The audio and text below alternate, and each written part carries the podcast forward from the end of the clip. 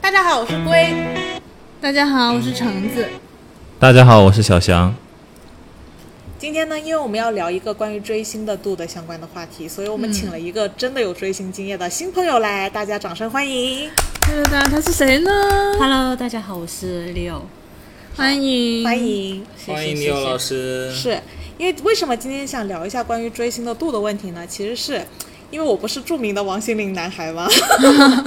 就是呃，然后喜欢王心凌有很多原因啦，其中有一个原因就是你会发现在，呃所有粉丝呃所有粉丝追星都会很喜欢送礼啊，带着自己买的礼物啊。给给你喜欢的明星嘛，但是王心凌在多次跟她粉丝追星碰面的时候，她有跟粉丝说说，哦呃，就是下次过来呃送信给我就好了，不要再带礼物，不要破费了。就所以你会发现她呃，就我觉得王心凌她算算是比较优质的一个偶像形象，她跟粉丝之间的关系呢，就是属于我感觉是一个比较健康的追星的度的一个状态。当然，你作为一个偶像，你也不可能要拒绝所有人喜欢你，不可能完全拒绝追星这件事情的。所以这其实追星这个环节就是有一个度的问题，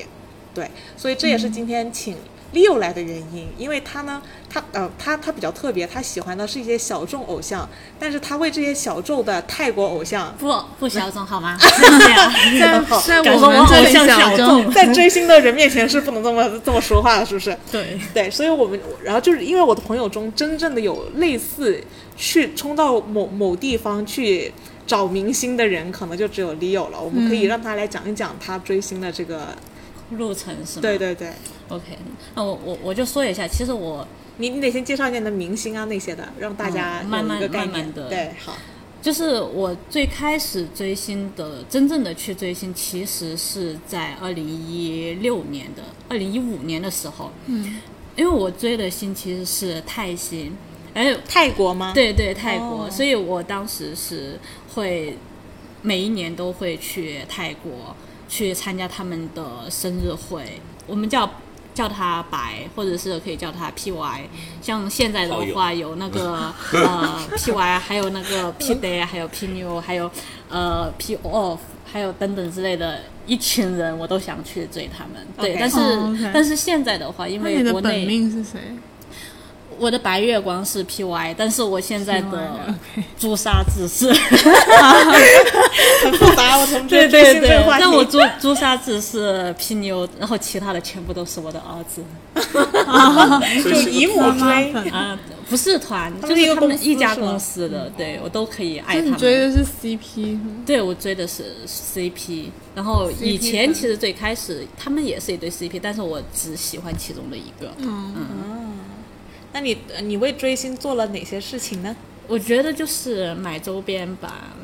只有买周边前吗？前就是前前段时间他们有个演唱会，然后嗯就是粉丝见面会是线上的，然后他们那个线上的见面会结束过后，他们就出了盒子，各嗯种盒子，盒子是什么？就是把他们的那个演唱的歌曲啊、卡片啊、照片啊，还有一些等等周边打包成一个盒子，哦，对，嗯就是然后周边咯对对吧专专门卖那一个盒子，嗯，所以忍不住又下手了。 多少钱？多少钱？呃，是一千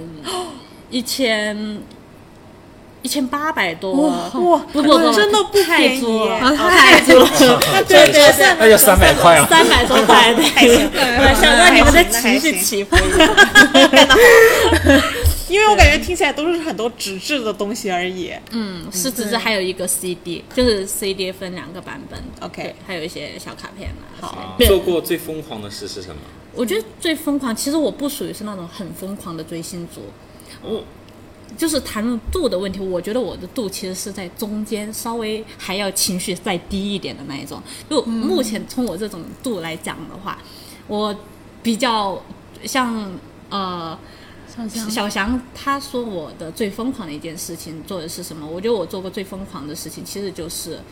每年去他们去泰国去追他们，去参加、在那里可能会待半个月的时间 OK 去参加他们各种活动。那哦这其实个也其实是很狂热了，对是吗我这觉得我对于们我来的度说不一样嘛是，的这就是为什么今天要请我 Leo 我来啊是我是追星族当中的中间偏下的度。嗯那你们追星族的群体里面，你见过最疯狂的有到什么程度？我见过最疯狂的，那要看有钱的程度。对，真的 我觉得这是靠一个人的物质实力来支撑他的疯狂能力。确实就是 OK 像像我们像可能比如说有些人直接为为一些他喜欢的 idol 去冲真实的火箭，冲火箭，对，就是或者是给他真实们的火箭真实的火箭，有一些人给他买一个卫星，在卫星上对啊这个地也名狂对对之类对的，还有一些，比如说在纽约纽约广场，整个投广场冲着它的广告啊嗯投那等个对等，对投广告 LED 屏。嗯还有就是像我我我追的那个星，就是呃是在去年的时候，我们就一起为他买了一个月的那个地铁，哦连州地铁一个月广告在那对里对对对开，对哇很整厉一害条耶地铁，对，哦，好像有记得之前那个三小只里面的谁生日不就是用他的名字对命名定了了一一颗个星，星对对对对对很多很多。 OK，所以这个他的疯狂度真的是要看他的物质支撑能能到哪里去我。觉得有会一不些呃会有那种，就是他的物质支撑实不力了了不足以支支持他还去做一些很违规的事情？很正常。这个这个的话就要看，就是现在有很多的小朋友啊，或者是未成年人呐、啊可能他们在追星的过程当中使用的其实是父母的钱，嗯，等等之类的，就是用父母的钱去买。买周边呐、各种为他们的哥哥啊、老公啊等等之类的这些，对，去花花销。嗯，但是在从某种角度上来讲的话，其实这种经济实力不属于是他的经济实力，嗯，嗯，他因为他还没有能够为自己的人生去买单，嗯，等等之类的，嗯，但是也有很多呃，就是很多新闻也是，呃，可以体现到有很多人是超过自己的实力，他也还得追这个星。也就是说，其实我们无形中已经讨论出了今天的一个度了。其实追星的度就是跟嗯量自力己而行经济实力相关的一件事儿事事儿。嗯哦，对，啊、跟我觉得除经济实力以外，还有一个是时间成本。嗯嗯，涉及到你，比如说你现在是一个学生，你的精力肯定是要放在学习上的，你的精力不应该大部分时间拿去去为你的爱豆打 call 啊，追他的演唱会啊，追他的行程这些。嗯，所以但如果不影响学习呢？不影响学习是可以的，但是你能保证你做这些事情完全不影响学习就吗？是这个也要看人。如果说如果说你的那个，就像小翔他讲的，就是可能会影响他的学习啊等等之类的。但是学注重学习这种事情，只是我们传统当中把学习当成一件非常重要的一件事情。但是人生的道路上，学习不一定。就是他人生阶段必要的事情，对吗？你也可以就是小小年纪就开始做自己喜欢的，比如说做音乐啊，只不过说我把这种喜好放到了追星上而已。 OK，、嗯这里其实就涉及到一个很暧昧和敏感，甚至有争议的话题。嗯，就是我们我们之所以现在大家应觉得应该要把时间放在学习上，是因为它是投资回报嘛。嗯，就是我往自己身上投资的，未来它会回报我。嗯，但是问题是你把时间精力花在追星这件事情上的时候，是会有投资回报的吗？呃，这个要看有风险你有没有这样子的能力。我觉得其实 OK 有一些人他是把追星当成一份工作来做的，就有很多站子，站姐，对站嗯子啊，哦或者是呃做那种，比如说他跟他们的那个呃周边商有合作的，嗯，他做站子拍照的，拍照他一张照片就可以卖的比你们任何的商品都要贵。 OK 嗯就比如说他拍到一张，他粉他因为有偶人会买单。对，当然有，因为粉丝经济是非常高的。是的对，像我看到的，就有一个站子，他拍了一张他偶像的那个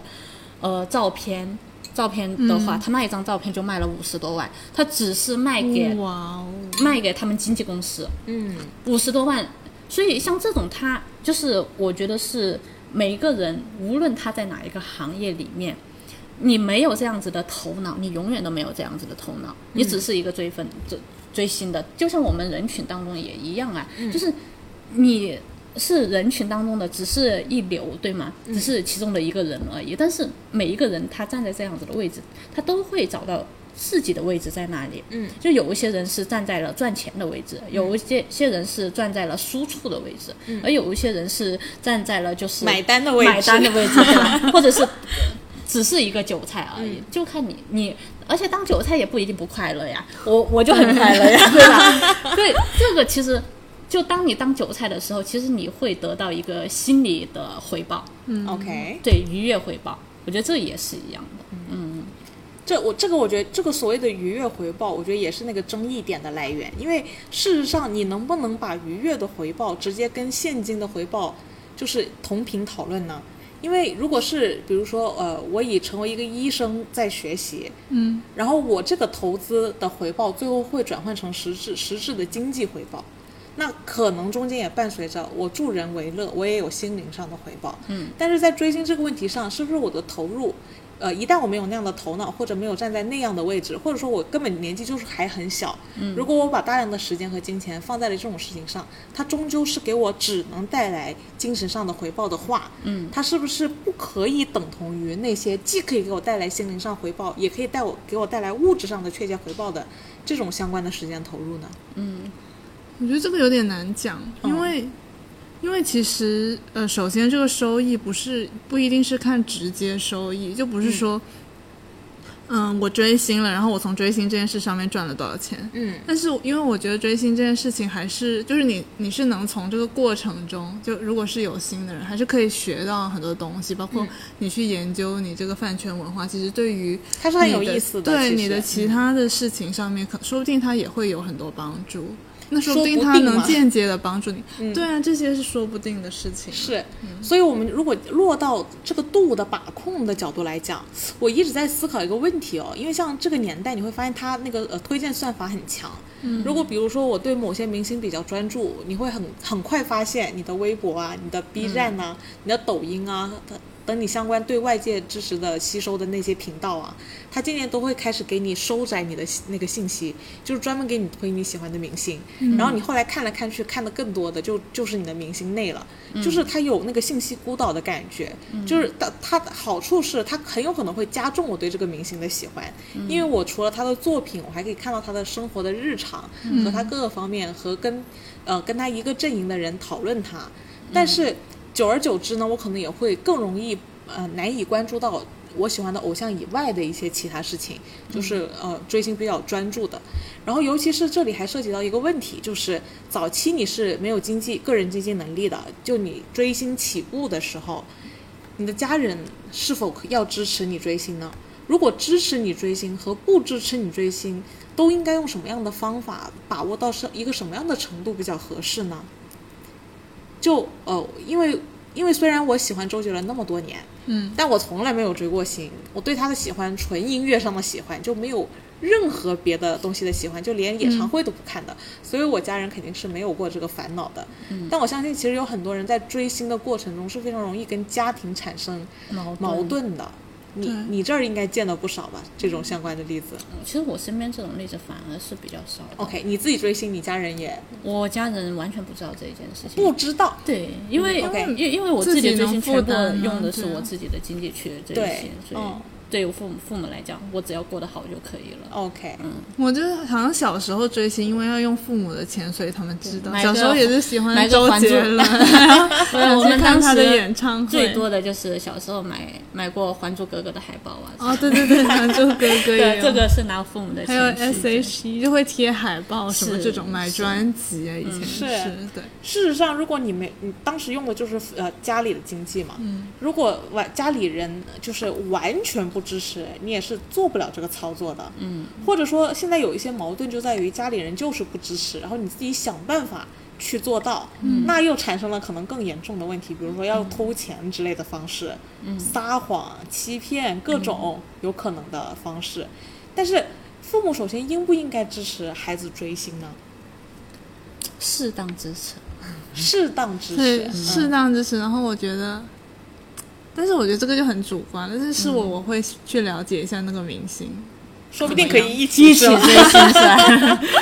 嗯就我我可能会自己有有心里有个数，说这个人值不值嗯对得他就是追。到了一个什么样的人品啊，对或者他对对的对行为对特征值不值得学习啊对对这对种啊，这个很好呢，因为我记得我小时候。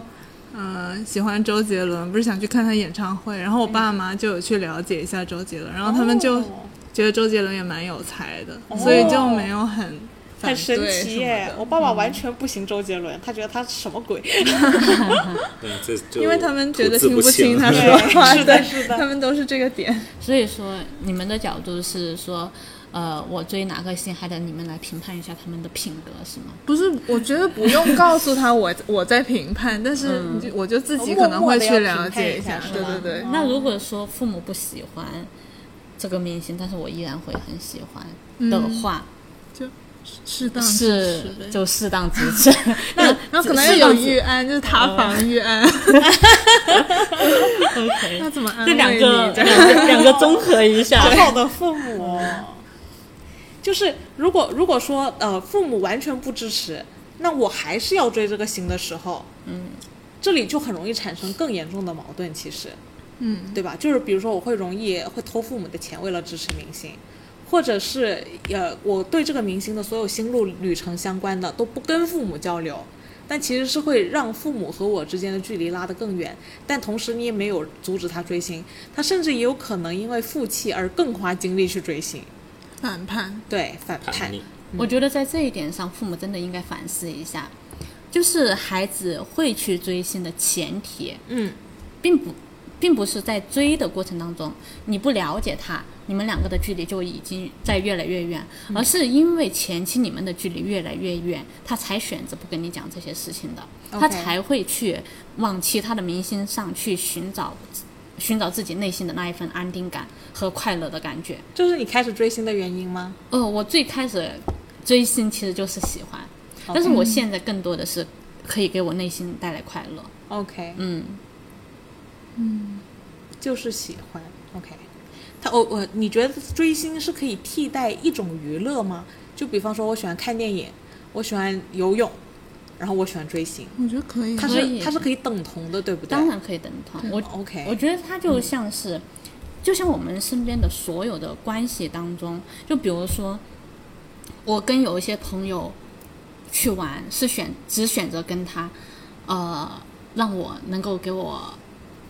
调节我内心情绪的，嗯，我我会跟他去聊八卦，聊这些，嗯因为这这这类朋友就是只调只负责调节我的情绪。但是呢，有一些朋友的话，他的人生当中，在我的位置的话，他就是带我成长的，OK。但还有一些朋友呢，那他就是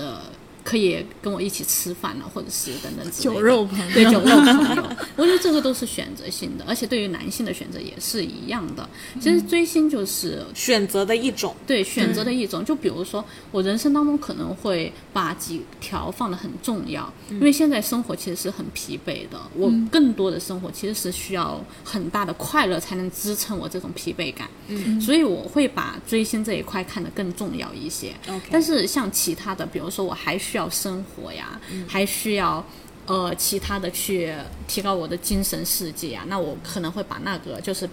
像一个那种周期盘一样，你把它的比例分一下，嗯然后那你真的是其实属于追星族中还是很理智的，我是很理智的对那种。类型，虽然你是追星族，但是对是对追星族中非常理智的那种。因为其实理不理智在于自己成不成熟了，嗯对，我觉那其得实更大的可能性就是，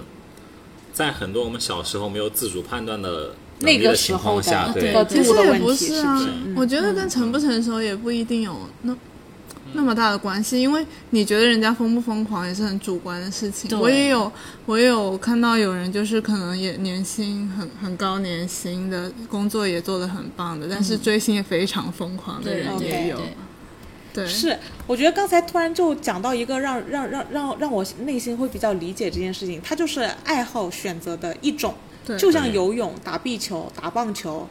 这呃，喝就像你酒花钱很多钱在打高尔夫这件事情上是，跟的对啊拿去追星是一个是一个东道西理，。不见得对我追这个星我就要成为这个职业，或者当也然可以成为这个职对业当，它然都是都有可能的就。像你喜欢打但我觉得高尔夫，然后你选择了让高尔夫成为你的职业，其实是一样的。我觉的得不一定去成为职业，就是你能为你自己的选择负责任嗯，啊，就是你可以在你承受的范围内去做这个事情。但是在我们比较小的时候，可能就是我们没有完全的能力去为自己的这些行为做行为负需责需要要家家任人支持对，的需要需时候要有人来对你进行一些正确的引导。对这个对引导可能不是完全的阻止你，而是你去引导你做一些更正确的选择。嗯是比如的说调配你去最新的时间啊，所花费的成本啊，并且比如说你在你做这件事情的时候，教你怎么去做一个投资回报啊，怎么样去嗯达成你的目的啊，是最优的道路这种事情的。然后同时让你高兴啊，对，其实我觉得大家可以就是作为父母的角度哈，就是父母其实可以把就是追星这一个当成是人就是小孩子人生教育当中的一环。嗯，就像刚才小翔他讲的一。就整个逻辑框架，我觉得是非常正确的。就比如说追星，他他其实就是要适当的，作为父母，你就得帮他安排人生。就像是安排他以后的学业，像安排他小时候应该学钢琴啊，应该学什么什么之类的，他其实只不过说把追星这一环加入了其中的一环而已。嗯你要适当的把他综合的人生轨迹给他综合的考虑一下，嗯这个度应该是在哪里？因为小小孩子就像他，他的当下的思考其实是。开不开心和快不快乐，让他当下能不能？但父母的角度是要为他未来去进行考虑的。就比如说，嗯他选择学钢琴是为了让他以后有一个优雅的气质啊，或者是能够把它当成一份职业啊等等之类的。这我觉得都是一种比较嗯都有一综种合。都是可能对性。对，其实我觉得其实就是教育的，嗯，教育的方面的 思考。是嗯我们首先其实不应该把追星另眼看待，它真的只是像游泳和看电影同等级别的事情。嗯，就是呃，因为我知道有一些家长会听到“追星”这个词，也会戴着有色眼镜。他其实就有点像我之前的观点，就觉得你的投资是没有回报的，明星不需要你这笔钱，嗯不需要你买他的周边，甚至不需要你对他有任何的支持。但殊不知这他件们还事是很嗯情，需要的，他很 需要，看什么级别的明星吧，都我很觉得需要韩国都很明需星要就吗还我挺当他然们需要的对带的。货能力非常重对要。 ，OK，OK 我觉得像像呃，你们聊到的说什么人品好的那些品格好的那些明星啊呢，对吧？嗯他他他不要你钱，但他他背后的经纪公司要你的钱呢，对吧？他可以做一个品他要格看高你尚的商业人，价值。对嗯对对对，他可以做一个品格优秀的。呃，那个明明星，星但是他的经纪公司绝对不可能做成一个品格优秀的那个经纪公哦司，就是这样子。 OK，还是需要你有这个号召力。对 OK 对，但是我觉得这个这个年代，因为那个信息孤岛的那个问题，就是推送啊，就是我不知道为什么，你不觉得我们的那个呃明星都过于集中在某些人手手里了吗？就是他并不匀称他的分配，呃，怎么说？就是比如说有一些明星，他可能并不是特别有作品，嗯但是他在某些方面的号召力贼强，嗯，然后呃，无形中他碾压了别的明星有呃，就是更适合出演作品的明星的空间。好了，讲直白一点，就是易烊千玺，可以吗？ ？OK，嗯，就是我觉得他的易烊千玺还不错哎，对啊，是也演他了他有嘛争议性的地方，就是最近的那件事情嘛，嗯就是关于他挤占了一个名额，然后但他其实挤前面就是因为他商业价值可能会更高，嗯，然后他就可以跳过一些呃流程，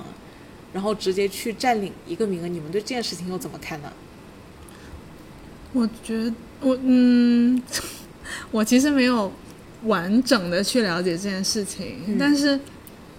嗯，首先我觉得这件事情，第一，嗯，其实本来也不是什么大事儿， OK，因为本来如果你不公布出来的话，不上热搜的话，可能很多人也不知道。然后，然后其实大家觉得他们这些本来就是演员，都演了这么多戏的人，进国家话剧院也是很正常的事情。 OK，对，但是我感觉好像推到高峰的是那篇小镇做题家的文章，嗯就是把把普通人的努力和明星把它放到对立面，然后让很多粉丝非常的伤心，非常生气。 OK，对，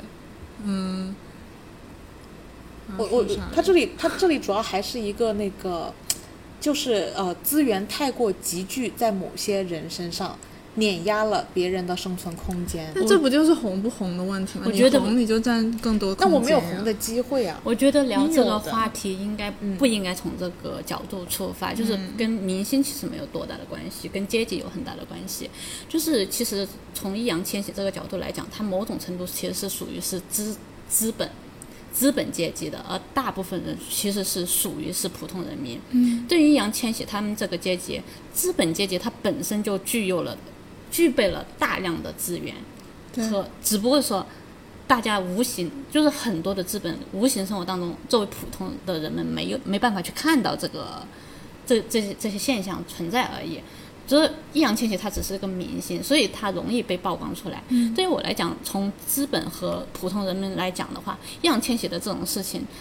太小了，属于是一个非常非常小的事情。如果说你真正的能看到了资本阶级里面的各种操作，嗯那你才叫做什么叫做对对吧？那个资源跟你普通人的资源那个差距，对啊那才是真正的大。易烊千玺他只不过说作为一个明星，显露了那么冰山的一小小一角而已。就都被碾压嘛，都是对韭菜要被割的。然后就这就是是反垄反嗯反反垄断法要存在的原因啊。对对，下面的韭菜是注定要被割的，嗯就看你长得快不但快我。觉得这个不嗯可避免，就像韩国他们不是一直以文化立国这个定位来做娱乐行业这件事情嘛，嗯，包括他们的整个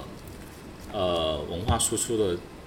一个份额占到世界的百分之五，嗯，已经非常高了，嗯，他们的我看那个谁讲说他们的全全国就五千万左右的人口嘛，然后练习生有一千一百万，出道的最后只有，嗯，现在注册只有一千一百四十七个人还是多少，反正就差不多这个数。嗯，其实资资源也是非常非常的集中的，你想要出人头地，你就得比别人更努力。那你比别人更努力，你更有更好的机会，更好的运气，那你自然可以得到更多的资源。对是的呀，嗯对啊，嗯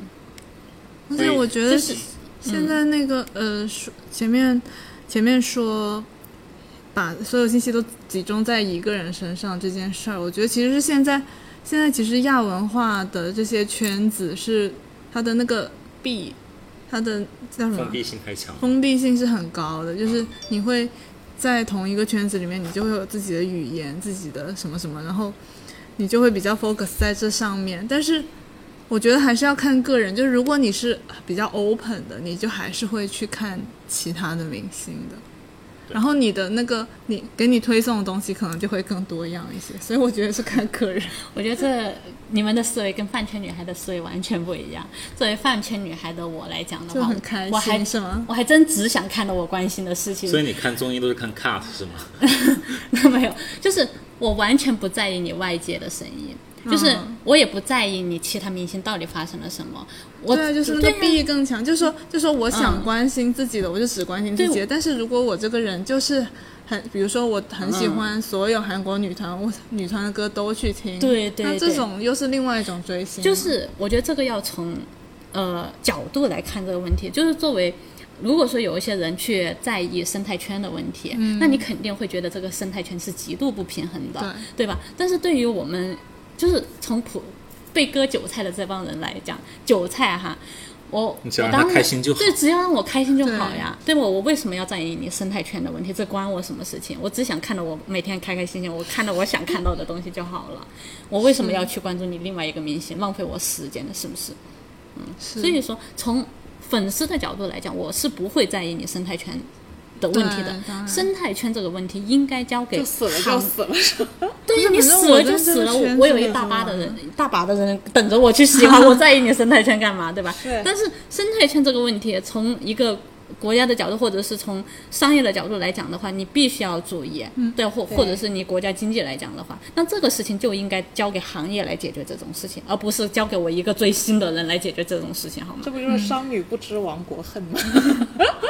隔江犹不至唱于吧后庭花， 当然至于啊！我们这个很多产业已经死了很多回了，就是我们有些产业为什么延续不到现在？比如说现呃呃香港的那个香香港音乐、啊，它就很明显已经是没落了。香港电影啊，很明显是没落了。我们并没有能把一个生态圈像欧美的一些圈子走的超过它生命的周期，就是到了一个生生命周期就终了了。我觉得其实这里的问题还正好涉及到刚才小翔对韩国娱乐圈的一个呃分析，就是说它如果是落到了最后。你是需要自自愿集中，你得要靠努力、优秀才华、能力，考虑着真正的竞争力而崛起的话，那它其实会对产业来讲是相对良性的。良性但是如果是纯资源、纯关系、纯人脉、纯壁垒、纯资本，嗯，它其实是可以碾压所谓的公平、努力、竞争性这方面的。所以这这是为什么我们还是要有反反垄断法的原因。对，所以这个是行业和国家要解决问题，不是饭圈女饭圈女女孩孩要解要决解的决问题啊。就就是的就像你对啊对吧？港港星影视这边，对吧？或者是韩语那边，对啊他们之所以能够一直源源不断，是因为他们行业规则，嗯让这样子的各方面的优秀人才能够得到可以百起花来，齐对，放百是的百花齐放对，并不是说我我一个泛语女孩来。来支持你的百花齐放，我只喜欢我自己爱喜欢的东西。这里其实我是对吧我是我刚才一直提到的另外一个问题，就是说你会发现所有人都是白纸，都是有被教育的过程的。你呃，我们现在的很多现象是一个被教育的结果。对，那这个被教育包含了哪些相关的呢？就比如说，从反对你的父母开始就是教育，就是或者也是从支持你的父母开始也是教育，就是从父母开始，我们的那个教育就形成了。然后呃，随着商业的发展，像这个信息孤岛的问题，就是大家容易不断的被推送到你喜欢的这些内容，它这种。乍看好像是一种是很很用户产品思维导向的，但它其实最终是形成了教育的一个模式。他让新生代的孩子，就有可能如果没有家人那里有很好的教育条土壤的话，那就变成了这种模式，就是对他的教育了。那在这种教育往下延展，那更不会有人考虑产业的问题了。那肯定。对，就这里其实是我们要在追星的问题上讨论的更深一点的问题。其实我们大概都知道，其实追星的人很快乐，他们自己也能形成一种自己独特的亚文化圈子。我甚至知道很多某些饭圈的嗯自己人，他们会。可以在一秒之间破很除熟悉地域的壁垒，嗯一切的壁垒，对马上成为好朋友。是的，对对，它其实是它其实这里也是一个教育，因为呃我觉得教育这里就是信息同频的问题。像你们这个圈子，天然信息就是同频的，交流自然很很顺畅。嗯对，对这个，就像我那天见到恋人粉也是一个道理，它其实是一个道理的。对但关键是在我们非常小，在追星起步的那一刻，我们刚刚其实涉及到很多问题，就是我如果是个开放的人，那我自然不会被信息孤岛，对不对？嗯、如果我已经相对成熟了，知道这是一个。跟经济投入、投投入产出是要理性一点的问题，嗯，都是有一个前提，是前提是建立在其教实育我们不是那个真正追星开始的那个年代养出来的孩子，就是我们是后后面才追星这个概念是后面我们才接收到的，嗯所以我觉得我们这一代反而会相对理性一些，但是我们的后一代，或者说我们的前一代，跟我们这里信息就是不同频的。嗯那在起步之初，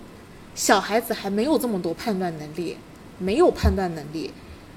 那其实家人在这方面的责任真的特别大，也就是说，孩子追星的度百分之更大是由父母决定的，而且可能是只有父母决定的，不然他就完全会交托进那个这种模式的生态圈子和节奏里，他是没有办法。在这个圈子里形成我们刚刚所说的那些理性啊，和我是个开放的人啊，和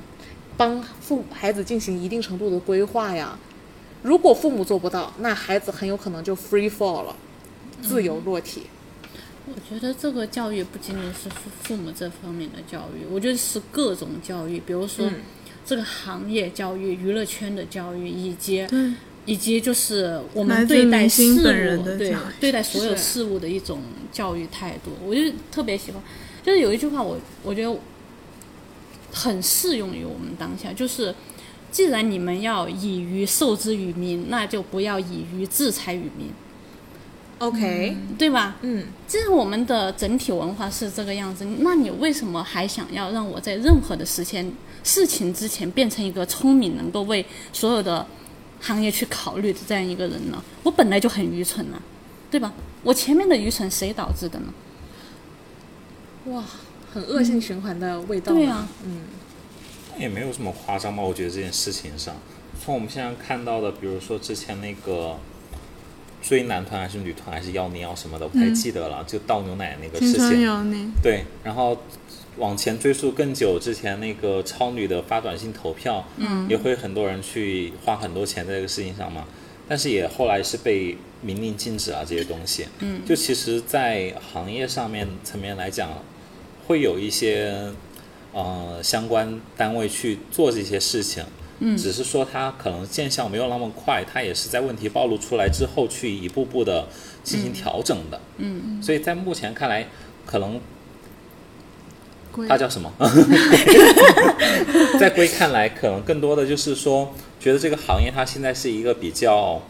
呃没那么健康成长的一个情况下，他需要有一个健康成长的环境，然后这个环境的话，它需要正确的引导我们那些不太有自主判断能力的人去呃比较正确的走做这件事情，对，这样一个问题。是，对，所以我觉得从两个方面来讲，一个方面就是说，在我们还没有自主判断能力的时候，呃，无论是家长还是老师之类的，我们会在相关的呃教育中去对他进行做一个正向的引导。就比如说像橙子那边的家长之前做的很好，就是我去了解一下这个人，然后我觉得哦，他很有才华，他是一个很来人品很不错的人，我觉得他是可以去。呃，追他的没有问题。那如果说当这个人比较恶劣，比如说像那个加拿大电鳗之类 的，就 对，就可能那、嗯这种事情那发生了，那就不可能再去做一他昧方的预支持案嗯他嘛，对，就要做好这些事情的一些预案。是啊。然后包括在行业这方面的话，我觉得，呃，行业是一个逐步建立的过程。我们不能阻止一个行业的没落，也不能去说玩大力的去推动一个行业的兴起，只是它是一个顺应我们，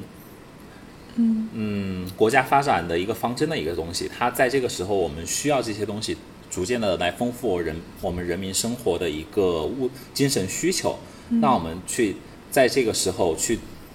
推他一把，能让他更良性的呃成长下成长，那其实是就是一个，嗯，怎么说是需要一定时间的事情。是一个过程。其实我不太喜欢这种说法，嗯，因为我觉得这种说法是非常顺应自然的一种说法，嗯，或者是顺应当下我们的这一个市场，嗯，就是有点像是我们很多的现象，嗯，比如说呃，我们前面之前有聊到的强大出头鸟啊，或者是呃。有知识分子的人是痛苦的呀，等等之类的，其实这些都是现象道的解释。 OK，对，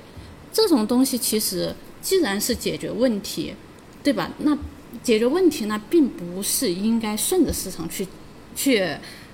解决这些现象的问题，嗯，而是真正的应该连根拔起去追问怎么样。这个行业才能够得到更好的一个发展，嗯，因为你去了解现象，就像我们和现在很多人赚钱，赚各方面的钱，其实就是为了赚当下的钱，这个当下的钱是非常现象级的，去顺应于民。但是顺应大家的时候，其实你在这个过程当中，无形的是就是在破坏各种生态的，嗯，对吧？我觉得真的要解决这种问题，其实就是要主动出击，嗯，要先制定规则，而不是顺应市场。我觉得我们其实现在呃，今天我我就就怎么说呢？呃，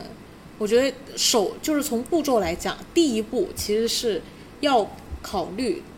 呃家人们在跟怎么平衡孩子要追星这件事情。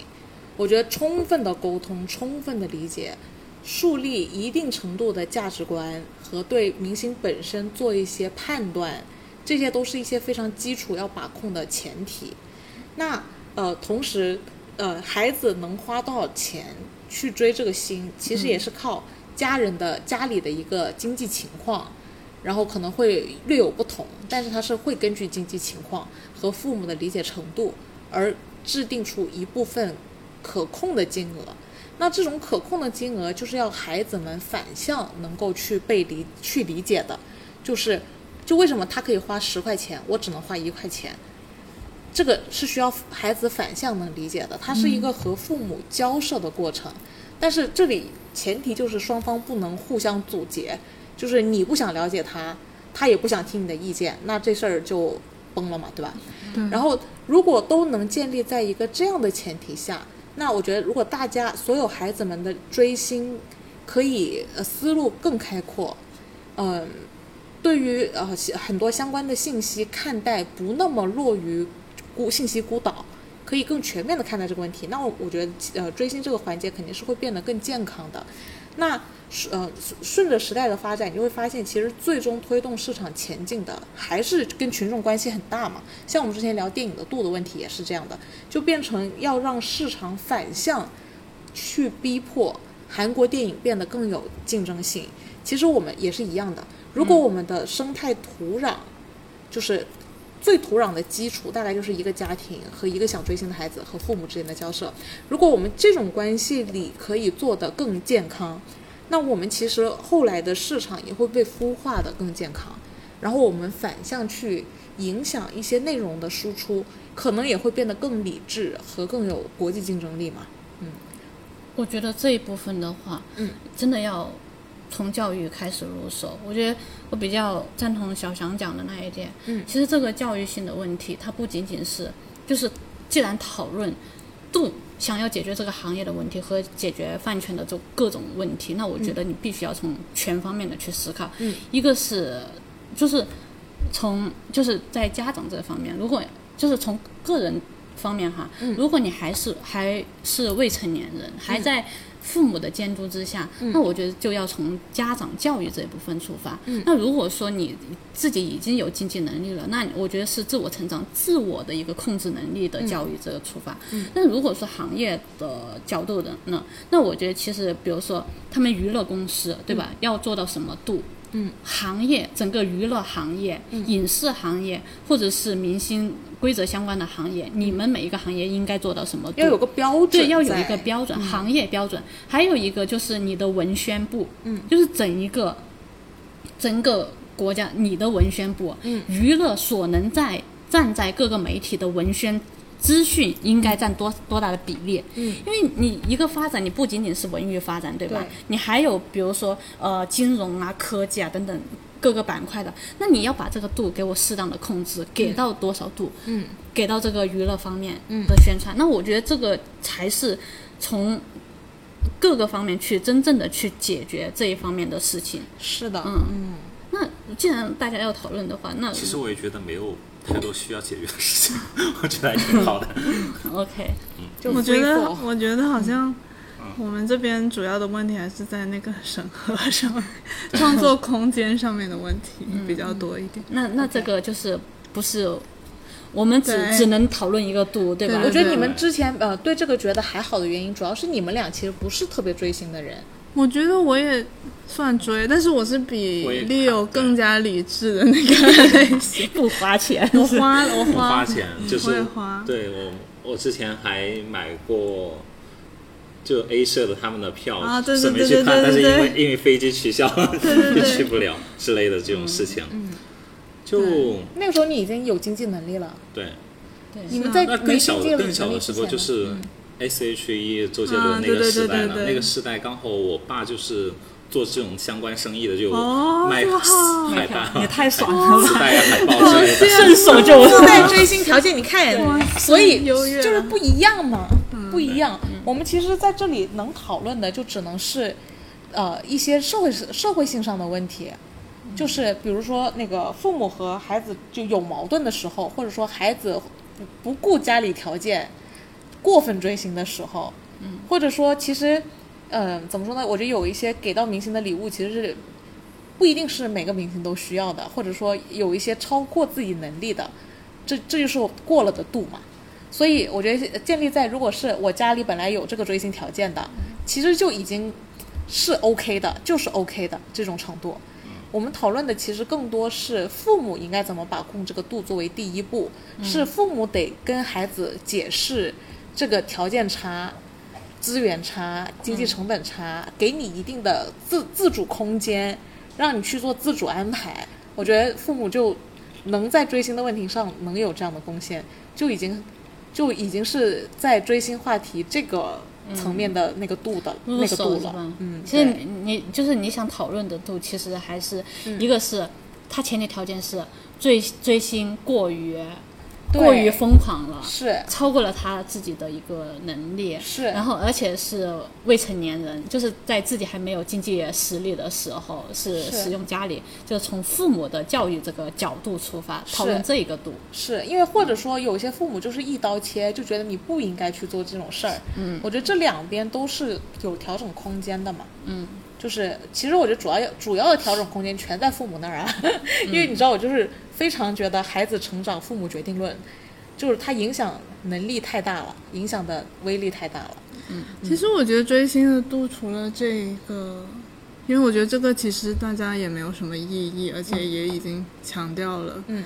嗯说是要建立在良好沟通的基础上嘛，对，嗯、还有量力而行的这个基础上，对然后所以还有一个就是。不管是不是成年人追星，我觉得是要讲一下那个私生饭的问题，很恐哦怖、私我生觉饭得。挺恐怖的。因为之前看到一些，比如说节目，就是那些明星会很多，首先很多明星已经出来发过声说，嗯，就是让私生饭别跟别跟着他们之类的，因为那些私生饭会，比如说藏到他们家里，对，然后去跟车什么的对，很恐怖，然后他们自己也很不安全，然后也会吓死那些艺人，我觉得这种是超级过分的行为。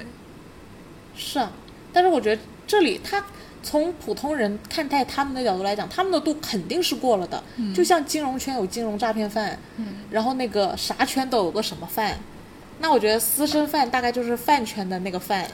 就是度大家肯都定说是过私了，生饭不是饭，他度肯定是过了，但他他涉及到如果是这种。就是罪罪犯层面的，那我觉得那不是在哪个领域都有一定的比重了，是他好难杜绝，嗯，除非你不要成为明星，嗯对吧？他这个就感觉是应运而生的，总有这样子的。那控制不我们了是不是没有什么好讨论？所以说， 所以说关于那个家长这一方面，嗯，大家都认为探讨的真的有了度的。 我是觉得其实最应该了解追星的度的，还真的不是孩子们，嗯还真的就是父母们。那就你、是你嗯对于父父母的这一块的观点，你你的观点是，就是他必须得接受，追星就等于我喜欢游泳，我喜欢打壁球，嗯我喜欢看书，我喜欢看电影，它就是一个要被尊重的爱好。嗯至于这个爱好未来怎么样，其实是不一定。但你首先不能先用有色眼镜对待追星问题。嗯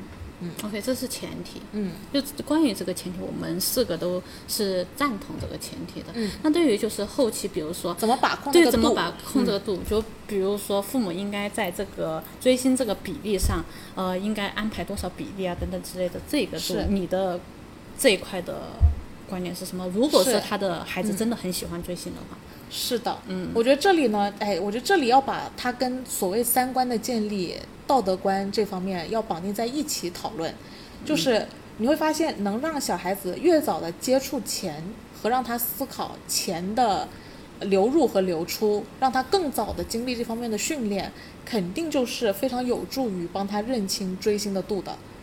呃，就比方说，呃，大概要跟他讲，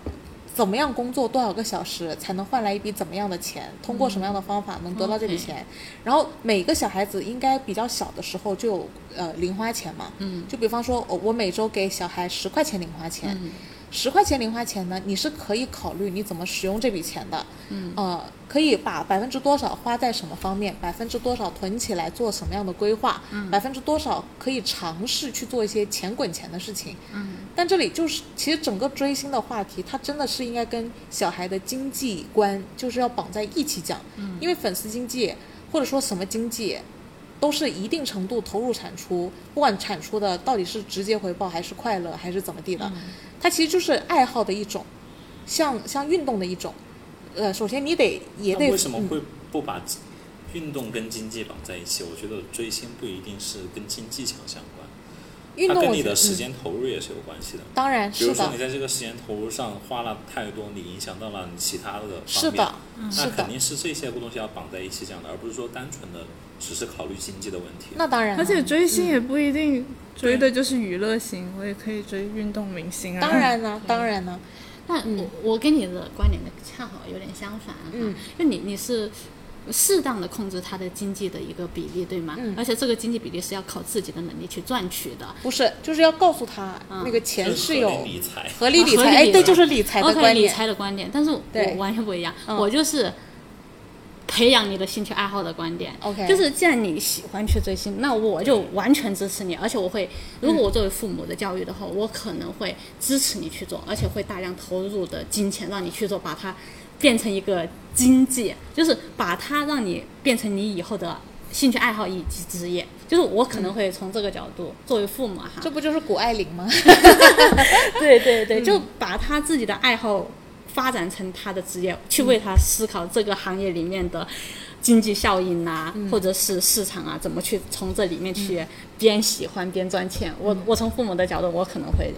这是的样子嗯的角度去出发。所以整个追星的话题变成了一个父母教育孩嗯子职业规划的问题。度嘛度，对 对，嗯嗯，你那就是兴趣爱好，我这是要，嗯，我说你那个就是兴趣爱好，我这是我的度就是你比我很多了，往其实往职业方向往职业培养培。养。对 既然你花出去钱，以后给我赚回来。